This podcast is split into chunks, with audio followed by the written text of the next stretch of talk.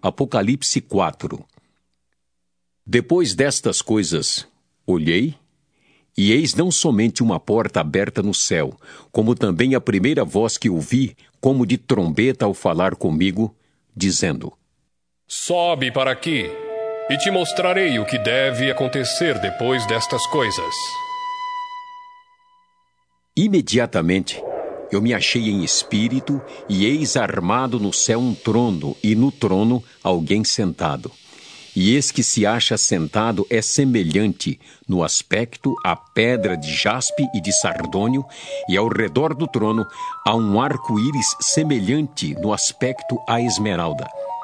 Ao redor do trono há também vinte e quatro tronos, e assentados neles vinte e quatro anciãos vestidos de branco, em cujas cabeças estão coroas de ouro. Do trono saem relâmpagos, vozes e trovões, e diante do trono ardem sete tochas de fogo, que são os sete Espíritos de Deus. Há diante do trono um como que mar de vidro, semelhante ao cristal e também no meio do trono e à volta do trono, quatro seres viventes cheios de olhos por diante e por detrás. O primeiro ser vivente é semelhante a leão, o segundo, semelhante a novilho, o terceiro tem o rosto como de homem, e o quarto ser vivente é semelhante à águia quando está voando. E os quatro seres viventes, tendo cada um deles, respectivamente, seis asas, estão cheios de olhos ao redor e por dentro. Não têm descanso, nem de dia nem de noite,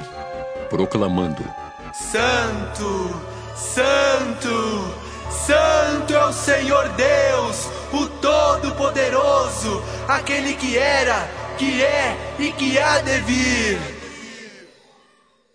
Quando esses seres viventes derem glória, honra e ações de graças ao que se encontra sentado no trono, ao que vive pelos séculos dos séculos,